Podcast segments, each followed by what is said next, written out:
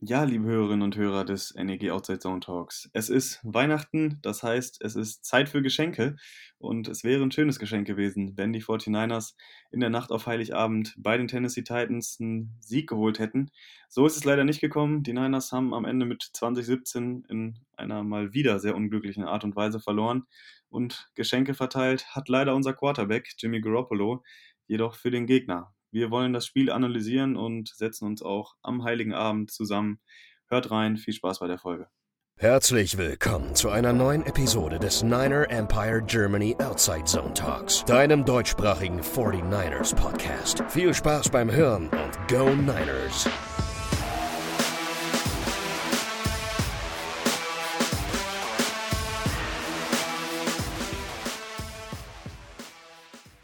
Ja, hallo und herzlich willkommen zu einer neuen Ausgabe des NEG Outside Zone Talks. Den Start in die Feiertage haben wir uns, glaube ich, alle ein bisschen anders vorgestellt. Lange Zeit sah es nach einem Sieg aus der 49ers gegen die Tennessee Titans. Doch am Ende ist es das alte Lied und die 49ers unterliegen am Ende mit 20 zu 17 nach einem spannenden Spiel in Nashville, stehen jetzt bei 8-7 und äh, ja, hier am Heiligen Abend wollen wir dann doch nochmal ein bisschen über das Spiel reden, unsere Wut ein bisschen rauslassen, uns ein bisschen Frust von der Seele reden. Und dafür habe ich den Lukas dabei. Freut mich, dass du dabei bist, Lukas. Hallo, Servus. Ja, das war eine aufreibende Nacht. Ich weiß nicht, Lukas, erstmal die Frage, wie, wie fühlst du dich? Wie geht es dir nach dem Spiel? Ich glaube, ähm, es ist jetzt ja nicht das erste Mal in dieser Saison, dass wir ähm, ja, einen total unnötigen äh, ja, ein unnötiges Spiel aus der Hand geben, dass wir mal wieder dastehen ähm, und uns fragen, wie konnte das eigentlich passieren? Ich glaube, jeder fühlt sich jetzt irgendwie gleich. Das ist einfach nur irgendwie eine Mischung aus Enttäuschung und einfach sauer sein auf das Team, wie man das so dumm machen kann. Aber ich bin ganz ehrlich, ich fühle mich nicht so schlecht wie nach manchen anderen Spielen in der Saison, weil ich einfach schon in der Halbzeit gewusst habe, dass wir zu wenig Punkte gescored haben und ich wusste, dass die Titans ein bisschen Adjustments werden, also in der Offense vor allem machen werden. Und deswegen konnte ich mich ein bisschen darauf einstellen, aber irgendwie ist es halt trotzdem noch so ein ganz, ganz dummes Gefühl. Geht dir wahrscheinlich nicht anders. Also es ist einfach nur dämlich, wenn du überlegst, wie viele dumme Spiele wir verloren haben in dieser Saison. Wir könnten locker in erster sein in der Division oder zumindest noch um den Division-Sieg mitspielen und gute Chancen haben, aber wir machen so dumme Sachen, das ist unfassbar und das ganze Spiel über hat sich das schon angedeutet und das, ich verstehe es nicht. Ich sage jedes Mal, ja, wenn wir uns nicht selbst schlagen, dann sind wir gut, ja, und wir schaffen es aber trotzdem jedes Mal uns wieder zu schlagen, selbst zu schlagen. Also das ist unfassbar und ich weiß gar nicht, was ich sagen soll. Ich bin einfach nur richtig, richtig sauer.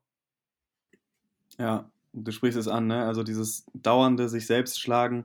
Ähm, wie oft haben wir da jetzt schon drüber gesprochen? Und genau das ist es halt. Wenn man sich immer wieder selbst schlägt, dann ist es halt irgendwann kein Pech mehr, sondern Unvermögen. Und ähm, ich glaube, so ein paar Mal kann man das noch entschuldigen, aber ähm, da, wie die 49ers immer Wege finden, Spiele zu verlieren, das ist einfach wirklich fast einzigartig. Also ähm, auch dieses Spiel also ich weiß nicht, wie es dir ging, aber ich hatte schon das Gefühl, die 49ers sind das bessere Team.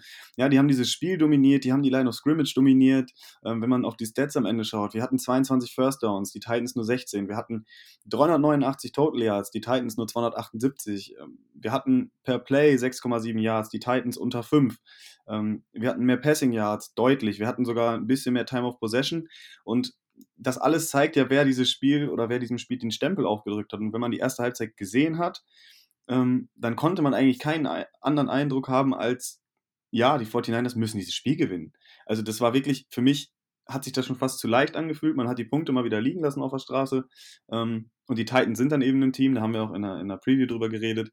Wenn du denen was anbietest, dann ziehen die sich auf, auf ihr Niveau, sage ich mal, das ist jetzt nicht despektierlich gemeint, aber die ziehen dich eben runter auf ein gewisses Niveau, sind sehr physisch, ja, und genau das ist dann passiert. Die haben die Defense unsere Defense war müde, die sind gegast worden.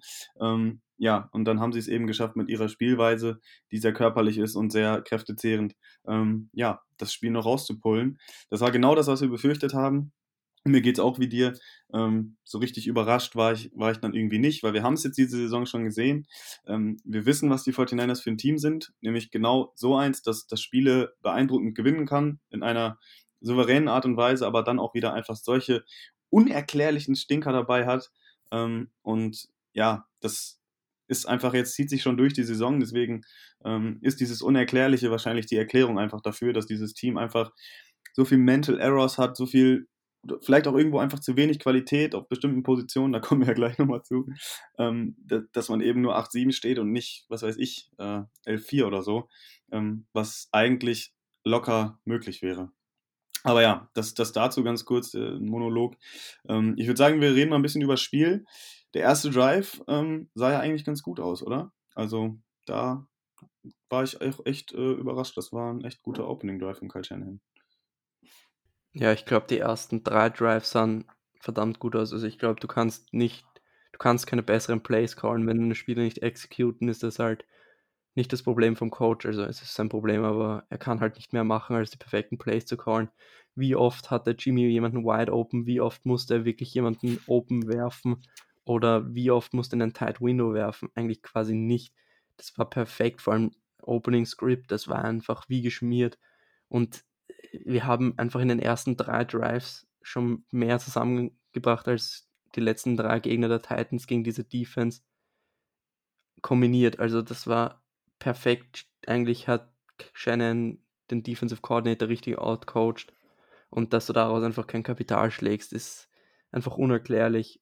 Und es bleibt für mich unerklärlich, wie du schon, ja, jetzt muss ich schon wieder über Jimmy beginnen zu reden. Wie kannst du 26 Millionen Euro verdienen, Dollar verdienen im Jahr und kannst halt jemanden, der so offen ist, nicht treffen wie Kyle Juszczyk? Also das ärgert mich mehr als vermutlich beide Interceptions, wenn ich ehrlich bin. Ja, also das war auch so ein äh, kennzeichnendes Play, glaube ich. Ich weiß gerade gar nicht, auf welchem Down das war. Ähm, Juszczyk läuft äh, First eine Down, Wheel oder? Route, glaube ich, oder ich glaube, es war First Down, ja, ja. Ähm, Und vor allem und Juszczyk in der der Gegner, Wheel gegen die Seahawks auch schon verfehlt. Also irgendwann ja, das muss ist eine, den, so eine klassische Route, die ja häufiger läuft, ne, wo die, wo die Coverage auch gebastelt wird. Das sehen wir, also ich glaube, dieses Play sehe ich gefühlt jedes Spiel einmal. Und Garoppolo, ja, hat ihn jetzt nicht das erste Mal überworfen. Also, ähm, ja, ich weiß nicht, irgendwer schrieb auch, dass man den Catch irgendwie auch machen könnte. Also der Wurf war schon wirklich schlecht. Also Ich er war zu weit das nicht, raus und du kannst diesen Wurf nicht schönreden. Der spielt das professionell und verdient Millionen von Euro und der ist wide open. Das ist wide open. Das ist unfassbar, den kannst du nicht verfehlen. ja. Also das war auch so, glaube ich, dass ähm, ja, der, der Knackpunkt so ein bisschen im Spiel. Ne? Auch da haben die 49ers, meine ich, ähm, 7-0 geführt in dem Drive oder, oder war es 10-0 schon, ich bin mir gerade nicht sicher. Ähm, auf jeden Fall mit der Führung im Rücken gespielt und äh, ja, dann ging der Drive auch noch weiter. Ich glaube, es war der gleich, gleiche Drive, wo dann auch äh, dann letztendlich ähm, die Interception, äh, die erste von ihm zustande gekommen ist, wo er George Kittle sucht in der Endzone, ähm, aber der äh, ja gut gecovert einfach war von Janoris Jenkins in dem Fall und dann auch äh, ja der Pick gefangen wurde. Ja, das war einfach kei keine ähm, keine gute äh, keine gute Series für für Garoppolo. Und wenn man da in Führung geht, und ich glaube, das ist es ja auch, ähm, weshalb man sich jetzt so aufgeregt hat, wenn man da den Touchdown macht. Ja, wenn Garoppolo, ich, es kann auch sein, dass es eine Series später war, ähm, wo wir nur das Field Goal gemacht haben, wo er äh, Juszczyk überworfen hat. Ähm, wenn er die Interception nicht wirft, ja, wenn er äh, Juszczyk trifft, dann führst du halt mit 20 Punkten zur Pause. Und dann müssen wir uns über alles andere, über das wir dann gleich doch noch reden müssen, ähm, gar nicht unterhalten, weil dann das Spiel durch ist, ja. Und äh, ja, dann hast du die Probleme nicht. Und äh, wir haben die Diskussion jetzt überall gelesen. Äh, die einen sagen, gut, das, das Team hat auch noch andere Fehler gemacht. Ja, ganz klar, muss man auch sagen, reden wir auch gleich noch drüber. Ähm, aber dieses Spiel geht für mich zu 90 Prozent auf die Kappe vom Quarterback. Kyle Shanahan hat ein super Spiel gecoacht in meinen Augen, das hast du ja gerade auch schon gesagt. Ähm, der hat die Receiver offen geschemt bis zum geht nicht mehr. Ähm, wir, wir hatten so viel Ballbesitz, dass, dass man da einfach mehr Kapital hätte draus schlagen müssen. Und ähm, ja, diese Fehler, die uns Punkte gekostet haben, gehen diesmal einfach glasklar auf die Kappe von Garoppolo. Ähm, und ja, ich finde, da gibt es auch nicht mehr viel zu entschuldigen bei diesen Plays. Ja, und wenn ich jetzt lese vor der Halbzeit, warum bin ich nicht aggressiver? Ganz ehrlich, ich wäre auch nicht aggressiv gewesen. wenn der Quarterback gerade vorher eine Interception wirft und war es davor oder was danach, wo der Linebacker die Interception droppt, ist doch egal. Ich wollte es gerade sagen, ja. Naja, das war Aber auch, also. ganz ehrlich, ich bin jemand, ich denke zwar meistens konservativ, aber in der Situation gab es für mich keine andere Alternative, als hier nichts zu riskieren. Vor allem, wenn du bei Third Down bist und noch 40 Sekunden auf der Uhr sind und die Titans alle Timeouts haben. Wenn du da jetzt eine Incompletion wirfst, dann haben die noch 40 Sekunden auf der Uhr, drei Timeouts. Und warum solltest du denen nochmal eine Possession geben vor der Halbzeit? Also für mich war das Ganze in Ordnung. Mit dem anderen Quarterback hätte das auch anders gecallt. Also ich verstehe das voll und ganz. Vor allem der Drive hat einen eigenen 10 begonnen. Ja. Ja, es, es war halt gestern einfach unglücklich, ne? weil Garoppolo ist gut gestartet. Ich glaube, er hatte 11 von 11 oder so und, und der zwölfte Pass war dann seine erste, sein erster nicht angekommener Pass. Er hatte gar keine Incompletion. Der erste nicht angekommene Pass war dann halt direkt eine Interception. Ähm, und danach wirkte er halt auch echt ein bisschen verunsichert. Ne? Und äh, das ist halt schade. Er wurde da ja auch von, dem, von den Kommentatoren auch ziemlich gehypt und ähm, wirkte auf mich auch ziemlich sattelfest eigentlich. War so in seinem Mojo drin. Ähm, ja, und dann doch klar, die Incompletion auf, auf Juszczyk war noch äh, dabei, dann die war ja danach, ähm, nach der Interception. Seitdem ähm, ja, lief es dann bei ihm wirklich gar nicht mehr und äh, ja, war wirklich einfach ähm, eine Off-Leistung von ihm. Ähm, aber nichtsdestotrotz, glaube ich, hilft es jetzt auch nicht, wenn wir massiv auf ihm rumhauen. Wir wissen, was er für ein Quarterback ist. Wir wissen, dass er sich nicht mehr weiterentwickelt. Dafür ähm, spielt er schon lange genug in der NFL, dass diese Fehler mal nicht mehr passieren ähm, könnten in Zukunft.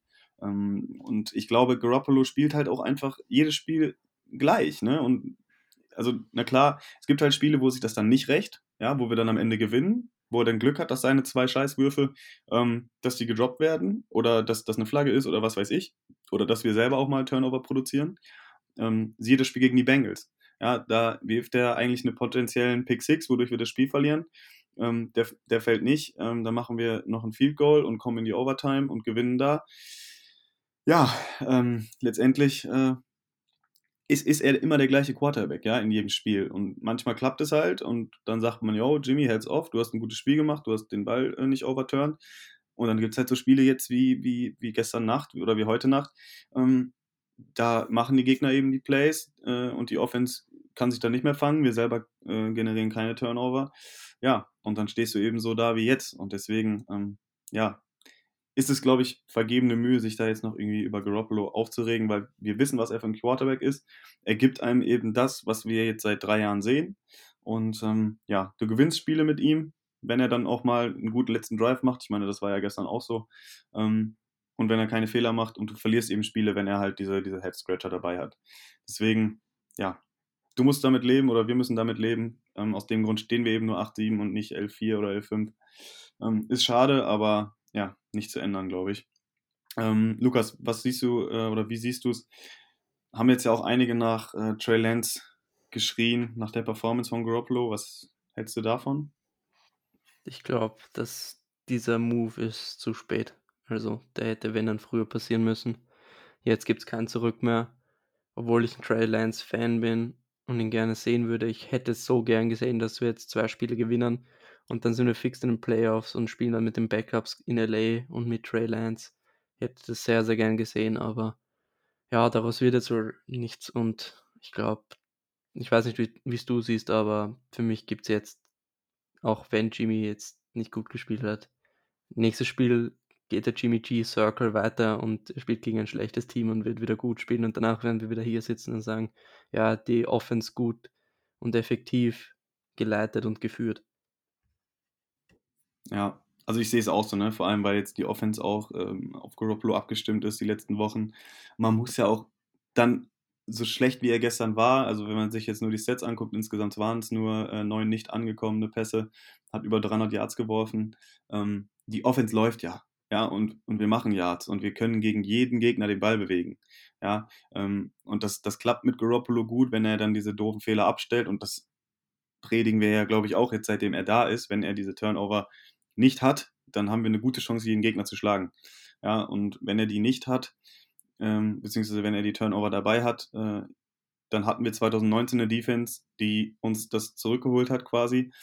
Jetzt haben wir auch wieder eine ordentliche Defense, aber die ist eben nicht so gut, um, um das zu kaschieren, dass du auch mal Spiele gewinnst, wenn du mehr Turnover hast als der Gegner. Das klappt halt leider nicht.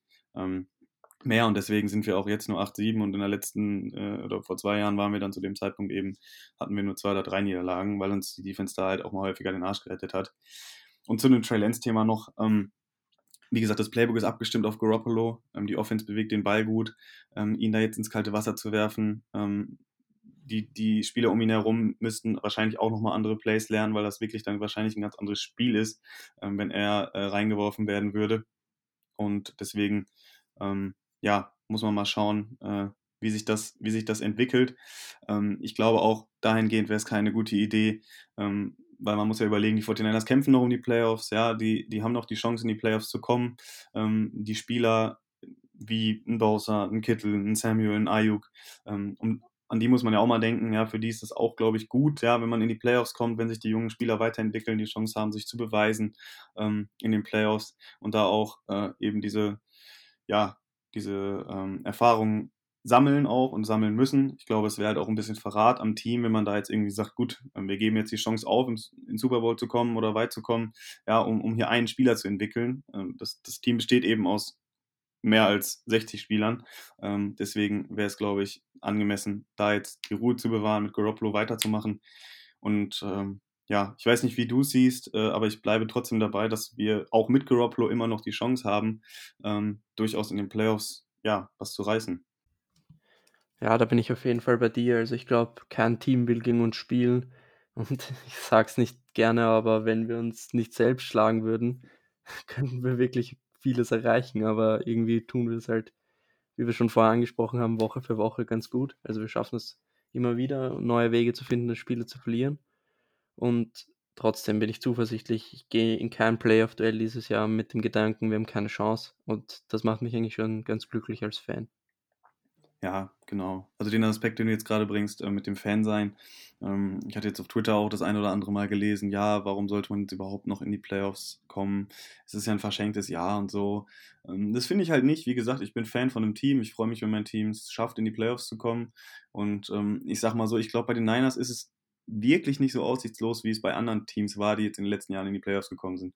Beispielsweise die Bears oder so, ähm, mit, mit Trubisky noch, äh, da wusste man ja irgendwie, nein, das, das, das kann einfach langfristig nicht klappen. Und bei den Niners, die haben es halt schon mal hingekriegt auf der einen Seite und auf der anderen Seite, ähm, was ich nicht müde werde zu betonen, ist einfach, ähm, dass die Niners ja auch, gut, in diesem Jahr hatten sie ein, zwei Spiele, wo sie mit mehr als zwei Scores verloren haben, aber trotzdem waren das ja nie Spiele, wo die 49ers komplett dominiert worden sind und vorgeführt worden sind.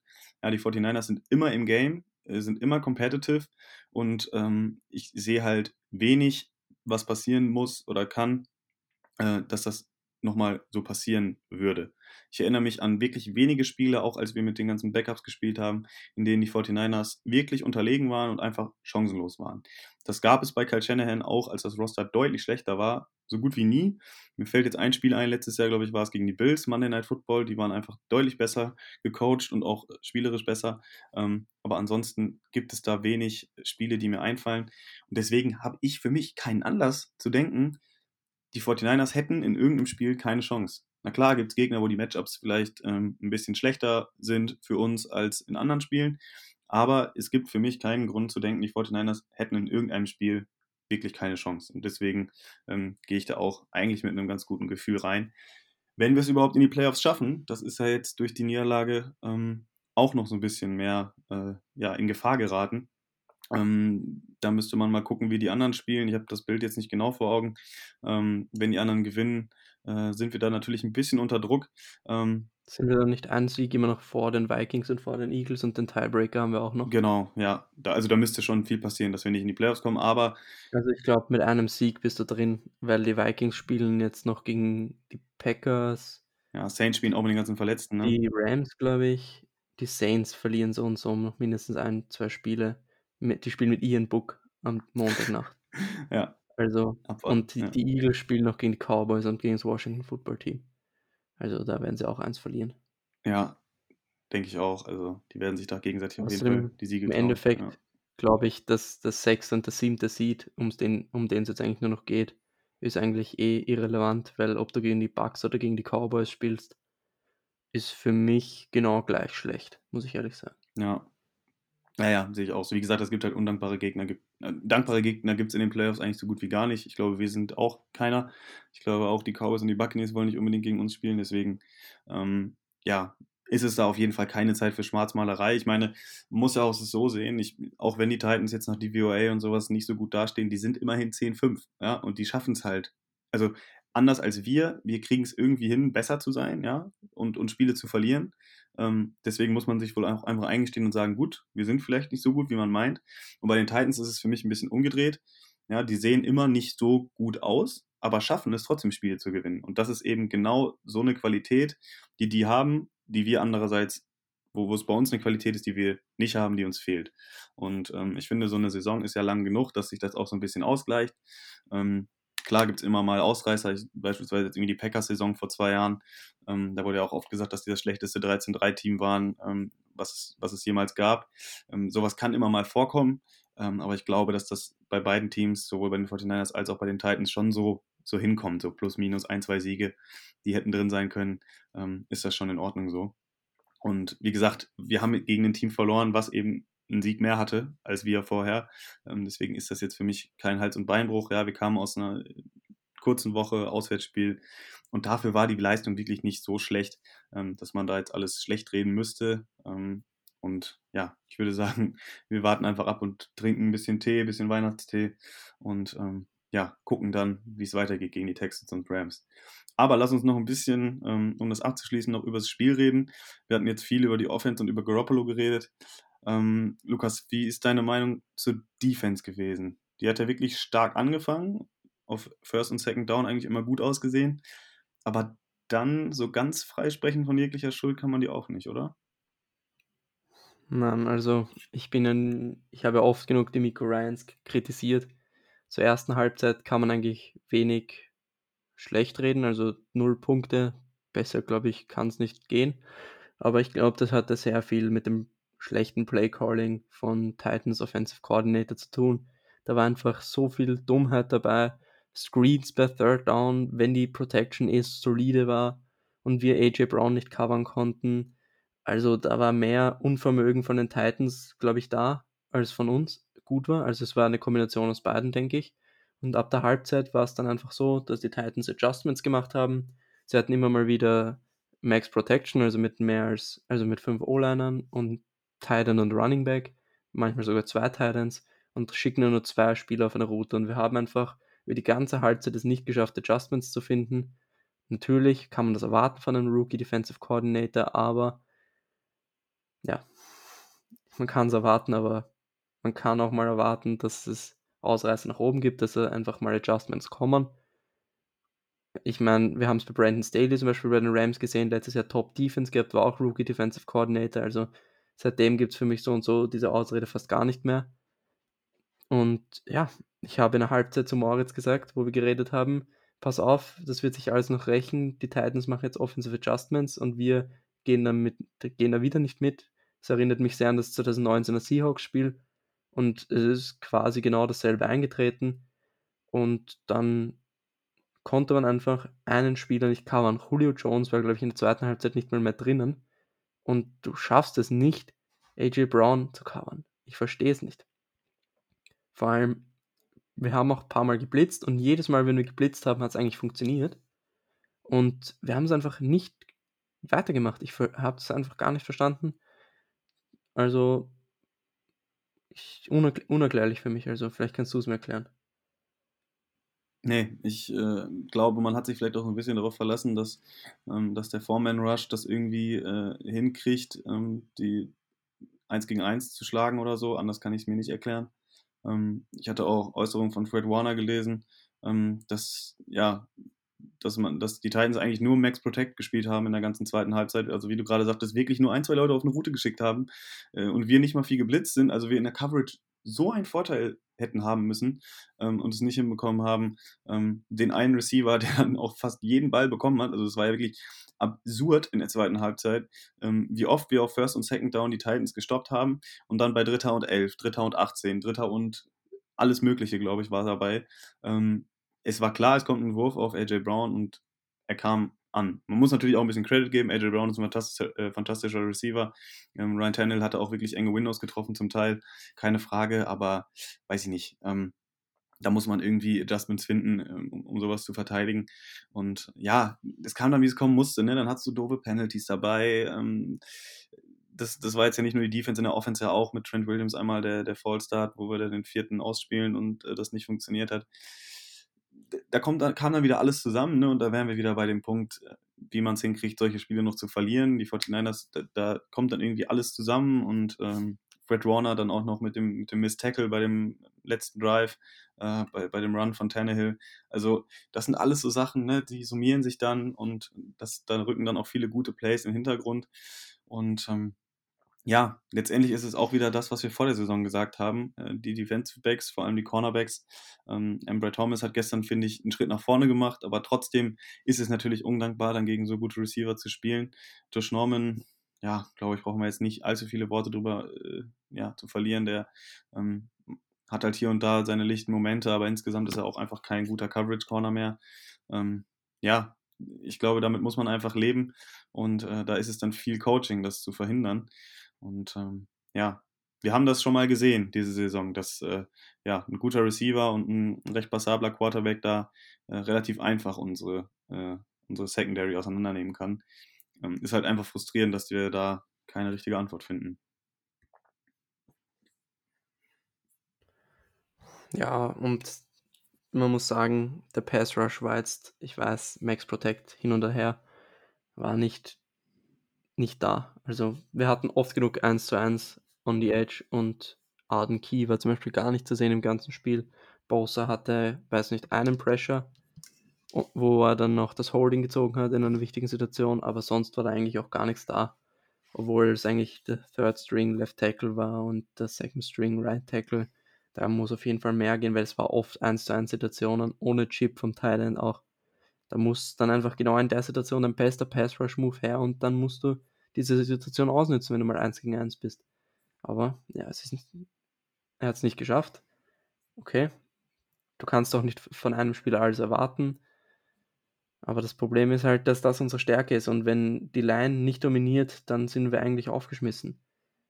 Was man aber positiv erwähnen muss bei unseren DBs, Jaworski Tat war für mich gestern der beste Spieler auf dem Feld habe ich auch bei Twitter geschrieben, der war irgendwie überall und wenn nicht er beim Tackle war, dann war es Jimmy Ward. Also unser Safety-Duo hat für mich ein sehr, sehr gutes Spiel gemacht gestern. Ja, absolut. Also ähm, die beiden Safeties sind die letzten Wochen wirklich sehr, sehr stark. Ähm, können halt eben auch nicht verhindern, wenn dann mal ein One-on-One-Matchup gegen die Cornerbacks kommt. Ähm, alles, alles verhindern geht dann leider nicht, aber nein, sehe ich auch so. Die machen auf jeden Fall derzeit einen guten Eindruck. Und es hat ja auch lange ganz gut ausgesehen. Ne? Also ähm, auch der Pass Rush, zumindest fand ich in der ersten Halbzeit, Ebukam hatte, glaube ich, anderthalb, sechs. Der war eigentlich ganz gut da, vor allem jetzt auf den ersten Downs. Aber gerade dann, wenn es crucial wurde beim, beim dritten Versuch, ähm, da hatte Tannehill dann immer gerade noch genug Zeit, um den Ball eben loszuwerden. Und ähm, gerade dann, wo er den Druck braucht oder hätte bekommen müssen, ähm, ja, da haben wir dann nicht gut ausgesehen gegen die wirklich ähm, dezimierte O-Line der, der Titans. Und äh, ja, ich hatte auch gehofft, dass, dass Nick Bosa ein bisschen ähm, mehr in Erscheinung tritt. Äh, aber ja, der war gestern recht blass. Und äh, die andere D-Line hat es dann ordentlich gemacht, oder die restlichen D-Liner mit, mit vier Sacks. Ich glaube, das ist nicht schlecht. Ähm, aber es liest sich am Ende eben besser, weil man denkt eben, okay, 4 6 das ist ja gut, aber ähm, die waren halt meistens bei Plays, wo es dann letztendlich irgendwie egal war, so bei First Down oder so, und dann haben sich die Titans halt durch mehrere kleinere Raumgewinne doch noch einen manageable Third Down erspielt, den sie dann auch converted haben. Insgesamt, glaube ich, 9 von 16 Third Down Conversions, das ist natürlich viel zu viel. Und ähm, ja, es ist so ein bisschen Ironie des Schicksals, ne? dass, dass äh, vor allem Jimmy Garoppolo vor dem Spiel angesprochen hat, dass eben Red Zone-Effizienz und Third Down ähm, für die eigene Offense wichtig ist. Ähm, er dann selber eine Interception in der Red Zone wirft, äh, nur, nur drei oder vier Third Downs convertet und die eigene Defense einen Third Down nach dem anderen zulässt. Ähm, ja, das ist irgendwie, also sie wissen es ja offenbar selber, woran es liegt und ähm, machen die gleichen Fehler dann immer wieder. Ähm, das ist ja auch das, was es für uns Fans so, so frustrierend macht. Ne? Eine Sache, die ich noch unbedingt ansprechen muss. Dritt und 23 und dann jumpst du offside. Also wie dumm kannst du eigentlich sein? Ganz ehrlich, das ist einfach nur diese Geilheit auf den Sack, weil normalerweise kannst du da niemanden offen haben bei den Sticks. da musst du einfach nur irgendwie Druck haben in zwei, drei, also in drei Sekunden. Dann brauchst du nicht geil auf einem richtig geilen Get-Off sein und auf den Sack. Spiel einfach diszipliniert, mach keine dummen Flaggen und dann kommt der tiefe Wurf und was mich dann noch mehr geärgert hat, ist, dass die Coverage einfach Single High Safety war, beziehungsweise eine Cover 3. Bei so einem langen Third Down, wieso spiele ich da nicht too high? Warum lasse ich meinen Rookie Cornerback One-on-One -on -one gegen AJ Brown? Ja, er war in guter Position. Ja, er hat ein gutes Spiel gemacht. Er war das ganze Spiel über sehr, sehr gut und war eigentlich immer bei AJ Brown oder Julio, gegen wen auch immer gespielt hat. Da muss man echt sagen, das war, ein, das war sein bestes Spiel bis jetzt und er hat auch ähm, bei diesem einen Jump Ball in der Endzone bei beiden eigentlich gut gespielt und hat es technisch sehr, sehr gut gelöst und ja, er kann diesen Catch abgeben, aber warum spielt er dort alleine 1 zu 1? Das ist einfach ein dummer Playcall von Demico Ryans, anders kann man das nicht ausdrücken. Ja. Ja, viele, viele kleine Sachen, äh, die dann wieder nicht ähm, erklärbar waren und äh, letztendlich dann zu dieser Niederlage geführt haben. Ähm, ist wirklich einfach nur ärgerlich, nervig und äh, ja, ich, ich weiß nicht, wie es dir geht nach solchen Spielen, aber ich weiß nicht, ich will dann eigentlich immer, dass direkt das nächste Spiel ist, damit man äh, das irgendwie aus den Köpfen bekommt. Jetzt müssen wir leider ähm, noch zehn Tage warten, können uns aber ganz entspannt jetzt am Wochenende die restlichen Spiele angucken. Ähm, ja, ich, ich hatte mich eigentlich echt gefreut auf das Spiel, weil ich hatte auch irgendwie ein gutes Gefühl und es ging dann ja auch echt gut los. Ähm, ich will jetzt nicht sagen, die Niners haben mir den Weihnachten versaut, um Gottes Willen, aber ähm, ja, es hätte deutlich schöner sein können, auf jeden Fall heute Morgen. Man hätte da mit einem besseren Gefühl reingehen können. Ja, vor allem das Schlafengehen finde ich immer ganz, äh, finde ich immer ganz schlimm. Du legst dich hin und bist irgendwie noch, also ich zumindest bin noch mega aufgeregt vom Spiel und dann denkst du die ganze Zeit, was hätte man besser machen können oder warum passiert das schon wieder? Und wie du es angesprochen hast, das Weihnachtswochenende, jetzt hätte ich mir, ich gucke mir natürlich das Spiel am Samstag an, Packers gegen Browns und dann das Spiel in der Nacht, dann Sonntag, wo man richtig entspannt schauen kann und einfach nur genießen kann. Das geht jetzt für mich, also persönlich kann ich das jetzt nicht so ganz genießen. Natürlich werde ich die Spiele schauen und ja, aber es ist immer dieser dumme Beigeschmack, dass man verloren hat. Und dann muss man nochmal sieben Tage warten, bis man gegen Houston spielt. Und das ist jetzt auch nicht der attraktivste Gegner, dass ich so richtig geil aufs Spiel bin. Also, es ist schon ein bisschen, ja, weiß nicht. Dummes Gefühl einfach. Ja, die Texans ist halt wieder so typisch, ne? Es ist halt so ein Spiel, du musst es gewinnen. Es ist wirklich ein Must-Win. Und man erwartet dann halt wirklich so eine flawless äh, Performance, also einfach ohne viel Schnurks, also eigentlich so ein Spiel wie gegen Atlanta erwartet man da ja so, ne? Auch von, von der Höhe letztendlich.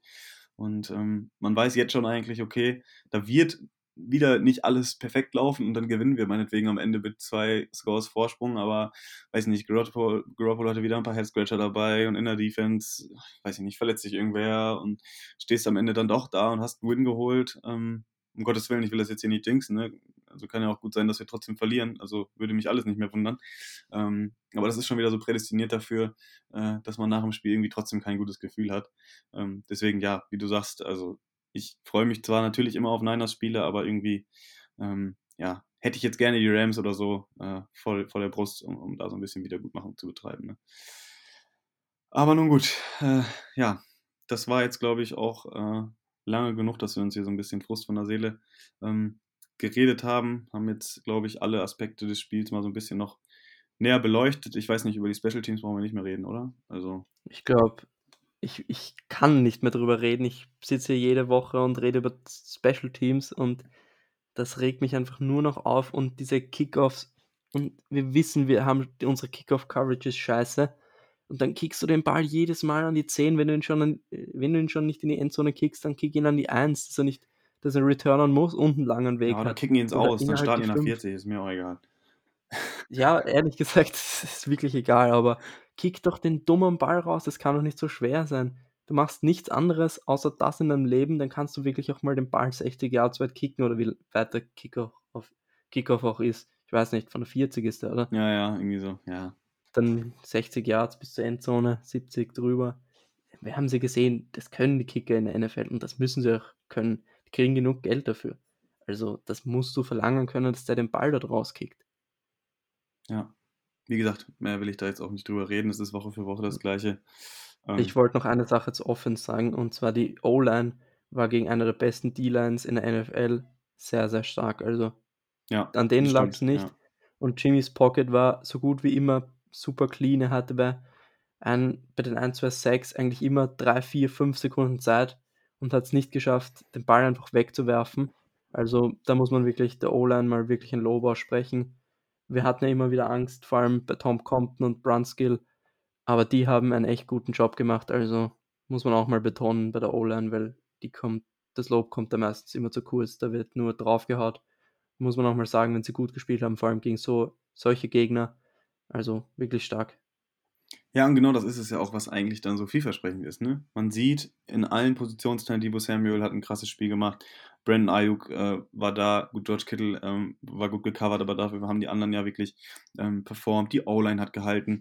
Ähm, das Laufspiel war jetzt nicht so dominant ähm, wie, wie sonst. Aber weil das Passspiel eben geklappt hat, ja, die Protection war da, ähm, die, die, die Routen waren da, ähm, die Spieler waren offen und dann ist es eben leider so, da haben wir jetzt am Anfang der Folge auch schon drüber geredet, äh, dass es eben am Quarterback hängen bleibt, ja, und dass das dann einfach wirklich diesmal wirklich so offensichtlich war, dass alles andere drumherum und in der ersten Halbzeit ja auch noch die Defense wirklich geklickt hat und dass es wirklich nur ein Spieler war und wie gesagt, wir machen das ja auch sehr selten und, und picken uns da auch eigentlich äh, so gut wie niemand Einzelne raus. Aber gestern war oder heute Nacht war es wirklich so, dass es, dass man das, das einer der wenigen Male wirklich relativ eindeutig auf einen Spieler konzentrieren konnte. Da ist jetzt nicht jemand die Route falsch gelaufen oder hat einen Ball gedroppt oder hat die Protection verkackt. Nein, es war leider wirklich Jimmy Garoppolo, der U-Stick überworfen hat, der dumme Interceptions geworfen hat, der sich dummes Hacks eingehandelt hat. Und davon hat das Team wirklich ähm, nicht nur nicht profitiert, sondern hat wirklich drunter leiden müssen. Diese Punkte haben am Ende gefehlt und wir haben das Spiel verloren. Klar hat Garoppolo jetzt nicht die, das Fico versenkt für den Gegner oder was auch immer, aber er hat dem Team Punkte gekostet und letztendlich dann auch den Sieg. Vor allem, wir sagen ja nicht, es ist seine Schuld, die Niederlage. Natürlich ist es ein Teamsport, aber natürlich, wenn er besser spielt, wenn er die zwei Interceptions nicht wirft und wir da ein Field Goal draus machen und die Interception war dann auch der Touchdown-Drive von den Titans, glaube ich. Ja. Oder war das Field Goal? Ich weiß es Nee, nicht. Aber auf jeden Touchdown Fall danach, ja, zum 10-10. ja, 10 Punkte hat uns damit gekostet und damit das Spiel. Also es ist nicht seine Schuld, aber wenn er besser spielt, gewinnst du dieses Spiel halt nun mal, denke ich mal, sogar locker und könntest wirklich einen Blowout-Sieg haben. Ja. Genau, so ist es. Ja, aber wie, wie gesagt, wir drehen uns jetzt ein bisschen im Kreis. Ähm, wir wissen, was wir in Garoppolo haben. Ähm, gegen die Texans erwarten wir wahrscheinlich dann wieder den Comeback Jimmy, ja, die, die Underdog-Mentality, genau. Und nächste Woche sitzen wir da. Jimmy hat super gespielt. Phoenix er aus der Asche. Receiver gut eingesetzt. Und dann spielen wir gegen die Rams und dann plötzlich Aaron Donald jedes Play in seinem Face und dann schaut wieder alles anders aus. Ja, das ist der ewige Jimmy G-Cycle. Ähm, auch, auch an Heiligabend äh, verfolgt er uns weiter. Na gut, das soll es dann, glaube ich, auch gewesen sein mit unserem kleinen Rant hier an der Stelle. Ähm, Lukas hat mir viel Spaß gemacht. Ähm, ich glaube, wir hören uns dann ja zur Texans Preview wieder. Und äh, ich wünsche dir auf jeden Fall schöne Feiertage. Ich glaube, es hat jetzt nochmal ganz gut getan, hier äh, so ein bisschen ähm, noch sich auslassen zu können. Und äh, ja, ich wünsche dir auch viel Spaß beim äh, Football-Wochenende. Ich denke, ist mal ganz schön, da ein bisschen sich zurückzulehnen und äh, ja, einfach mal ohne die Niners, ohne Aufregen, den Sport zu genießen. Ja, danke auf jeden Fall für die Folge. Ich glaube, es war sehr viel aus den Emotionen. Also, wenn ihr diese Folge in den nächsten Tagen hört, wundert euch nicht, es ist direkt am Morgen danach. Wir haben noch sehr, sehr viele Emotionen, also ich persönlich, und deswegen bin ich auch ziemlich sauer noch. Aber im Endeffekt, ja, ist es, reden wir hier einfach Klartext. Und ich bleibt mir jetzt eigentlich nichts anderes mehr, als euch einfach nur frohe Weihnachten zu wünschen, egal wann ihr die Woche, äh, die Folge hört. Habt eine schöne Zeit, genießt die Zeit mit der Familie. Und wir hören uns einfach nächste Woche bei der Preview zu den Texans und nächste Woche holen wir uns dann den Sieg und dann sind wir in den Playoffs. Jo, das lasse ich mal so stehen und äh, ja, schließe mich den Worten an. Und ähm, ja, auch an Weihnachten und an Heiligabend, wie immer, Go Niners. Macht's gut. Ciao. Das war der Niner Empire Germany Outside Zone Talk. Streamt und abonniert uns auf allen gängigen Kanälen unter ad 49 ersempire GER.